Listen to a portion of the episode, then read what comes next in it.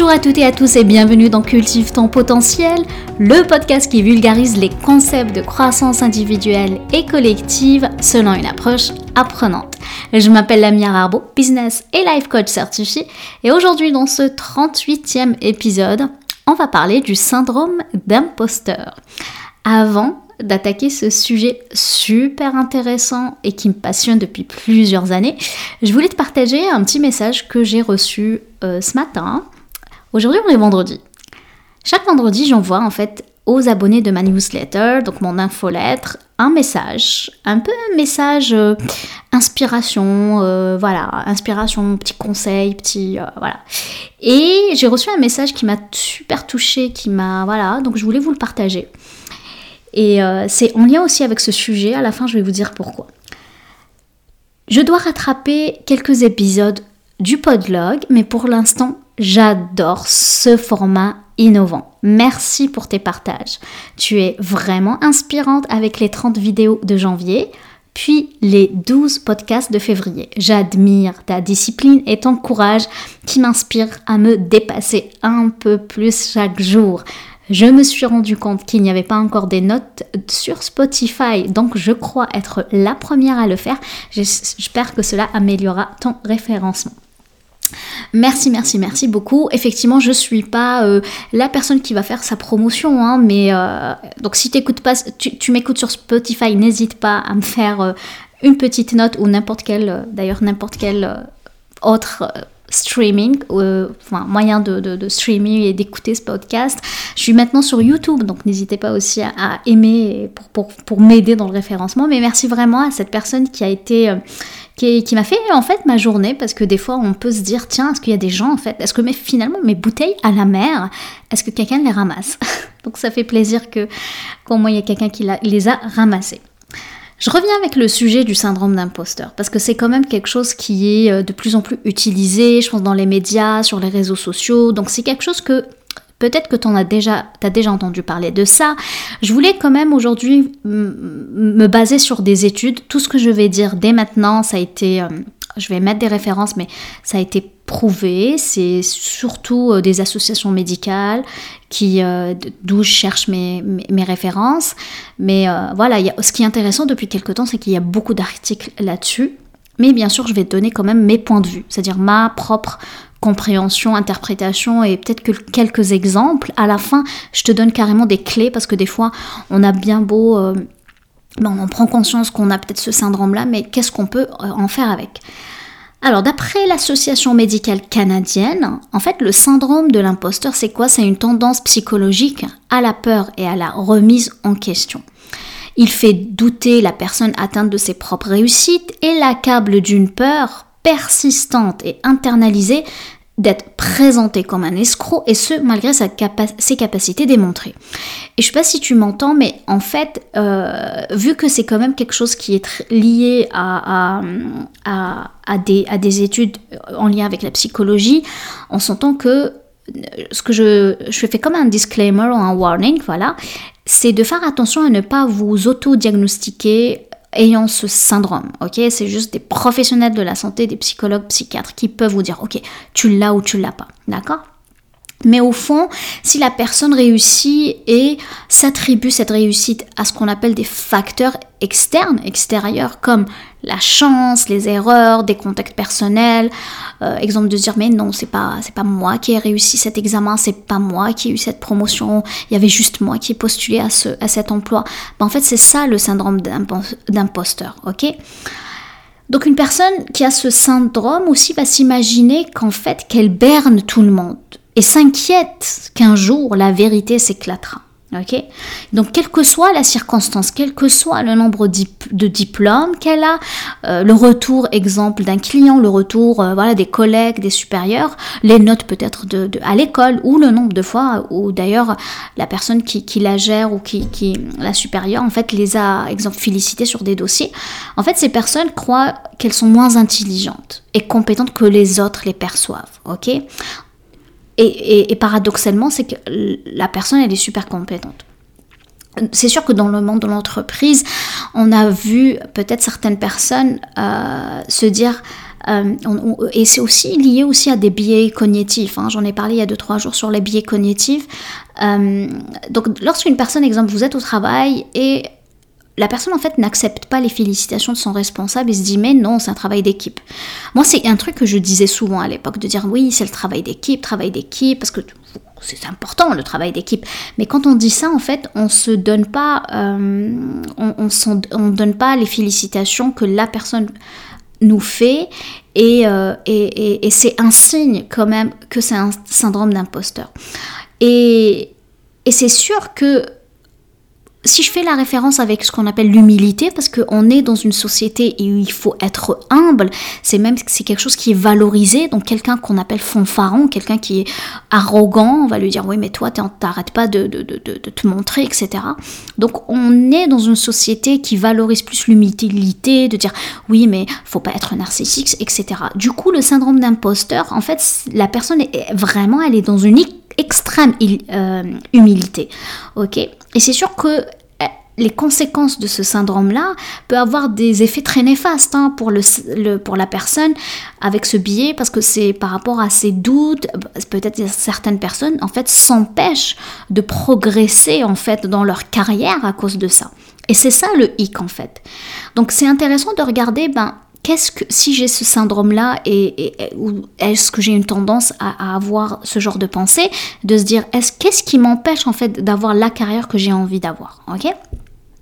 Et d'après, j'ai regardé aussi euh, d'autres références, puis la direction médicale de Livy France, euh, ce qui est intéressant, qu'elle a mis cinq catégories en fait par rapport au syndrome d'imposteur et, tu vas peut-être retrouver certaines choses parce que j'en parle souvent donc euh, de ces caractéristiques. Donc on aurait cinq types de syndrome d'imposteur. Le premier c'est la personne elle est perfectionniste. On en a parlé hein, souvent, mais la personne perfectionniste c'est quoi? Elle cherche à atteindre la perfection. Ok, on sait et par contre dans tous les aspects de sa vie. Du coup, la moindre erreur va lui, apparaître comme c'est vraiment l'échec, ok? Donc la personne perfectionniste fixe aussi des, euh, des objectifs super exigeants. Et si elle ne parvient pas à les réaliser, ben en fait, elle aura tendance à douter d'elle-même, ok? Et ça reste dans un cercle vicieux.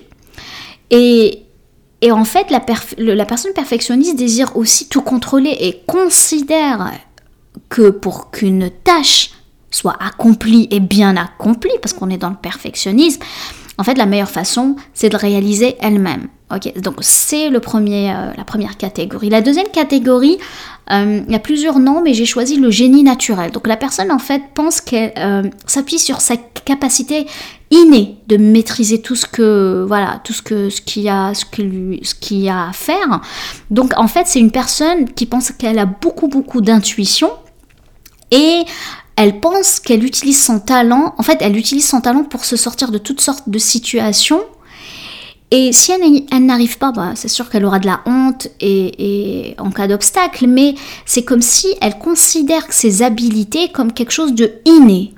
Donc c'est comme si toutes les compétences qu'elle a pu acquérir, ben c'est les fruits, c'est pas le fruit de ses efforts, hein, c'est vraiment c'est inné, c'est quelque chose qui coule en elle. Elle va, euh, voilà, euh, je sais pas si des fois ça ce genre de pensée, mais peut-être des pensées de dire oui, mais moi c'est facile pour moi, je dois avoir un don, etc.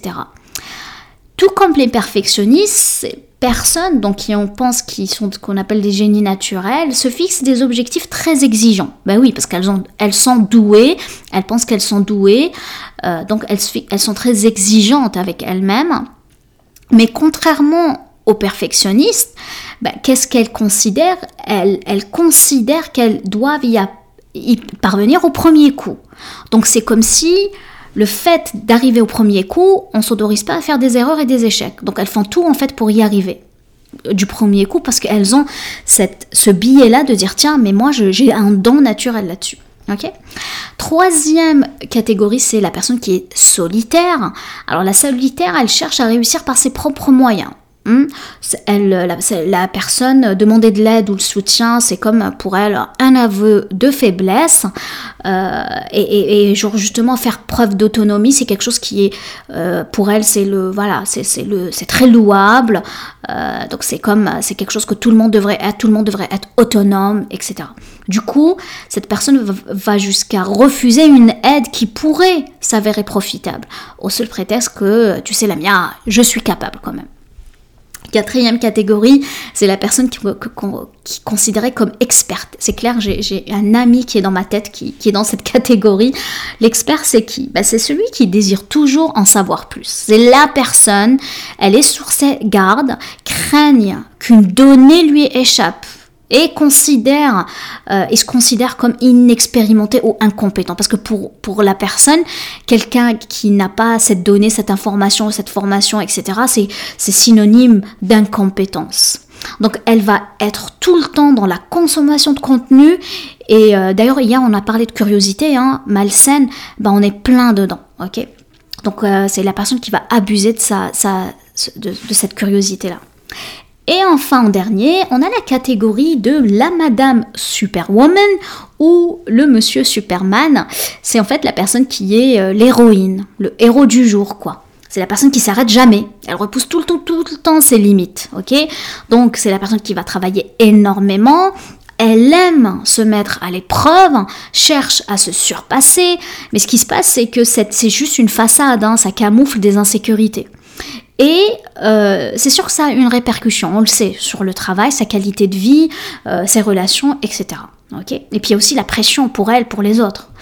Donc tu l'as compris, on a cinq catégories. Là, tu dois te dire, ok, bah la mia, si, comment combattre le syndrome de l'imposteur? En fait, toujours plus ne fera qu'alimenter, à mon avis, ce cercle vicieux.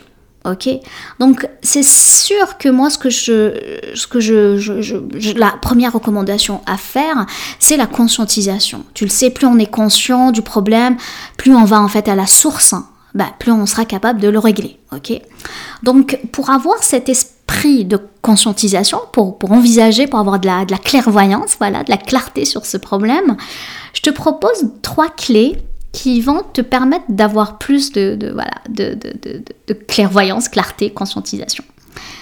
Je ne sais pas si c'est trois clés ou trois catégories, mais euh, on va parler trois clés pour que ce soit plus simple, mais, euh, mais tu vas comprendre. Le premier, c'est revoir ton passé. Ça veut dire quoi? Prends une feuille, un crayon, essaye de penser à ton parcours, à ta situation passée, puis pense aux personnes et même aux événements qui ont pu miner ta confiance en toi. En fait, essaye de découvrir le déclencheur, la source du problème. Ok? Ça, c'est. Et, l'idée, c'est juste de, le revoir, ce passé-là, dans une approche scientifique, de ne pas trop être de, voilà, de, de, colère ou de jugement, ou de, de voilà, avoir une certaine posture de neutralité et de se dire tiens, je vais recueillir certaines données par rapport à mon parcours passé, et puis j'essaie de voir, ben, c'est, qu'est-ce, elle est où la source? Et c'est quel thème de ma vie qui est le plus problématique. Après, la deuxième clé, c'est de considérer ton présent. Considérer ton présent, euh, là, première, premier petit outil, c'est en fait accepte les éloges. C'est tout simplement de dire merci. Et au début, tu vas dire, oh, j'ai pas dit merci à quelqu'un qui m'a fait un, un compliment, puis je dis pas merci. Moi, j'ai appris à faire ça. Il y a mon mari qui, à l'époque, enfin, à l'époque, non, parce que j'ai commencé à accepter de plus en plus les, compliments, mais quand, on, quand il me disait Ah, mais t'es jolie aujourd'hui, je refusais ça en fait. Je refusais, mais non, je suis pas jolie, mais non, mais non. Et là, j'ai pris conscience de ça et je dis tout simplement merci. Pas besoin de comprendre le pourquoi du comment, de d'où vient euh, la remarque, mais c'est une conscientisation. Quand on prend conscience qu'on ne le dit pas, bah, on va le dire et ça va devenir un réflexe. Donc, tout simplement, dites merci. Se concentrer sur ses forces et ses réalisations. Donc en fait, garde la liste des moments dont tu t'es senti fier. Souligne tes réussites, tes forces. Regardez le côté positif. J'avais, il y a quelques semaines, j'avais partagé sur ma story Instagram une sorte de bol que je fais à chaque année avec je mets la lumière et très très joli. J'utilise des post-it et à chaque fierté, je suis pas obligée de le faire tous les jours hein, parce que faut pas rentrer aussi dans la complaisance, mais chaque fois que je j'ai senti que j'ai pu euh, voilà dépasser un obstacle ou j'ai senti que j'étais fière de moi grâce à une réalisation personnelle, professionnelle, etc. Bah, je prends un bout de post-it, je l'écris et je le mets euh, dans mon bocal. C'est vraiment c'est ça qui te permet en fait de de, de, de, lister les moments les plus les plus euh, les plus intéressants, les plus forts. Après, ce qui est intéressant, c'est aussi de privilégier les relations positives. Donc, on va en parler demain. Demain, je vais parler de relations. Mais essaie de te concentrer sur tous les amis, les collègues, qui sont en fait tout simplement des forces, qui sont des, ce qu'on appelle des triggers, des déclencheurs, mais des émotions positives, hein, parce qu'on en a tous des triggers d'émotions négatives, euh, et j'en parlerai plus demain, mais essaye de privilégier ces relations, tu sais, les relations qui te font du bien, et t'es pas obligé de les connaître, c'est-à-dire même si tu dis, ok, dans mon entourage, peut-être que je, suis entourée de personnes pessimistes, mais de, regarder sur les réseaux sociaux. Il y a plein maintenant de, cercles comme ça, de communautés qui sont dans la bienveillance, d'écouter des choses qui te font du bien. Exemple, ne pas écouter du, tout le temps des, trucs très catastrophiques, très alarmistes, etc. Rappelle-toi, le billet de négativité, c'est alimenté par cette énergie-là. Ok? Donc, euh, donc, faire attention aussi à tes relations revoir, on est toujours dans considérer le présent, mais revoir aussi ta définition de l'échec. Parce que pour les meilleurs le, en, enfant, j'avais sorti un épisode là-dessus, apprendre à échouer, je t'encourage à l'écouter. Troisième clé, donc troisième catégorie de clés, tu commences à comprendre un peu le truc, c'est on va envisager le futur autrement. Donc prends la situation en main et demande-toi, qu'est-ce que je dois commencer ou arrêter de faire? Qu'est-ce que je dois continuer ou arrêter de faire? Tout simplement de faire ce qu'on appelle une évaluation et de se dire tiens, est-ce que je dois cesser de faire quelque chose? Est-ce que je dois créer quelque chose? Est-ce que je dois conserver peut-être quelque chose? Mais l'idée c'est de se dire tiens, par rapport à, mes comportements, ma façon de, de, me comporter, de, de, parler, de tout ça, ça peut être fait, de faire un peu une sorte d'évaluation et de dire tiens, et si je, suis dans cette posture-là de, de, vouloir m'améliorer, de vouloir grandir, comment je peux envisager mon futur? Enfin, n'hésite pas à demander de l'aide. Ce que ça peut être de l'aide formelle avec quelqu'un, un professionnel ou informel, mais n'hésite pas. Si tu vois que ça t'empêche d'avoir la vie que tu veux, n'hésite pas à demander de l'aide. Le syndrome d'imposteur peut affecter l'estime de soi et peut-être même ta progression professionnelle et affecter la majorité des gens à un certain moment donné de leur vie. Donc en attaquant ce syndrome d'imposteur, bah, ce qui se passe, c'est que tu te permettras d'accepter que tu mérites ta réussite et que tu atteindras de plus en plus les sommets que tu souhaites dans ta vie professionnelle, ta vie personnelle, etc. Donc je vais m'arrêter là. Je te remercie de m'avoir écouté. J'espère que tu as eu autant de plaisir à écouter mon podcast que j'en ai à le créer. Sur ce, je te laisse cultiver les graines. Prends soin de toi. Je t'embrasse. Passe une excellente soirée et je te dis à demain. Ciao ciao.